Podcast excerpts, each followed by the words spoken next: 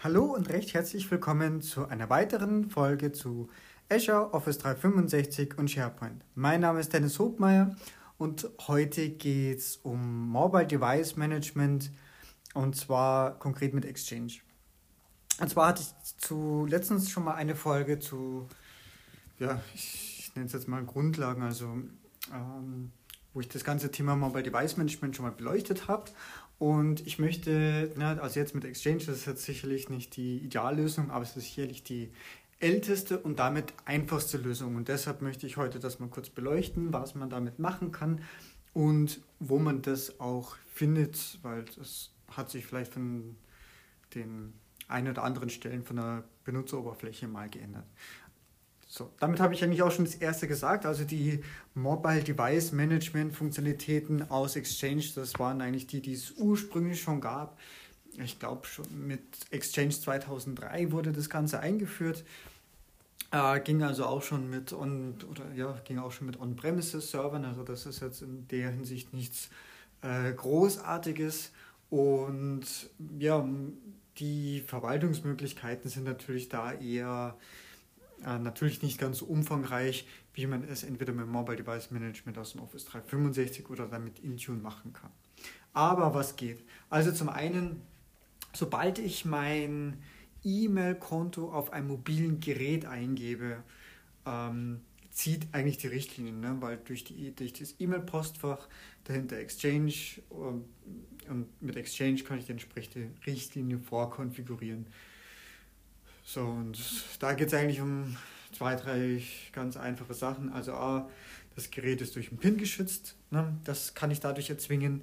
B, ich kann auch erzwingen, äh, dass ich beim, was weiß ich, zehnmal falsch eingeben, dass ein Remote-Vibe statt, äh, stattfindet, also dass das Gerät automatisch gesperrt wird.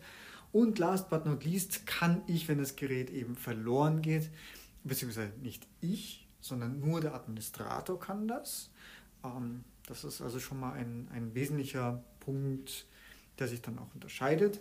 Ein Administrator hat, kann aber über den Benutzer gehen und kann dann äh, über, die, äh, über das Exchange Admin Center entsprechend das Gerät raussuchen und ein Remote Vibe durchführen. So, also was, ja, das sind dann im Prinzip das auch schon wieder an Funktionalitäten, also jetzt keine Auswirkungen auf irgendwelche anderen Apps, sondern wirklich die absoluten Grundlagen, äh, Device-Sicherheit und was man damit anstellen kann. Ähm, genau. Zu konfigurieren ist da eigentlich soweit äh, außer dieser Richtlinie äh, erstmal nichts. Ich kann natürlich gerne noch verlinken, wo man das Ganze im Exchange Admin Center findet.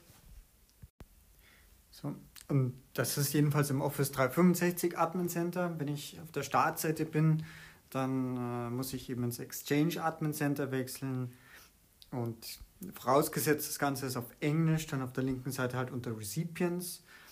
Äh, dort bitte dann den entsprechenden Benutzer raussuchen. Also es ist immer auf dem Benutzer äh, mit dem, oder es ist halt immer mit dem Benutzer verknüpft, was wiederum eigentlich auch logisch ist, weil die ganzen mobilen Geräte ja nur, die können immer nur einen User.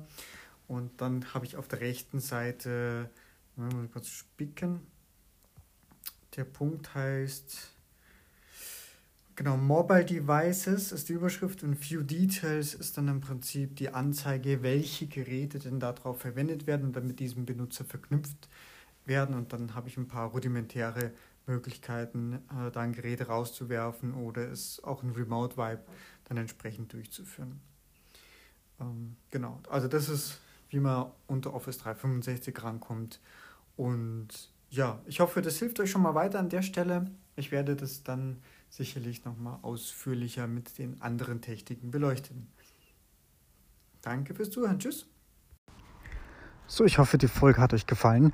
Bei Fragen und Feedback stehe ich euch natürlich auch gerne per E-Mail zur Verfügung, also einfach podcast.hobmeier.net oder auch gerne die Audio-Community-App Upspeak und ansonsten würde ich mich natürlich sehr um eine 5-Sterne-Bewertung bei iTunes freuen, denn das ist zum einen eine unglaubliche Motivation für mich und hilft auch dem Podcast weiter im Ranking nach oben. Ich danke euch und bis bald. Tschüss.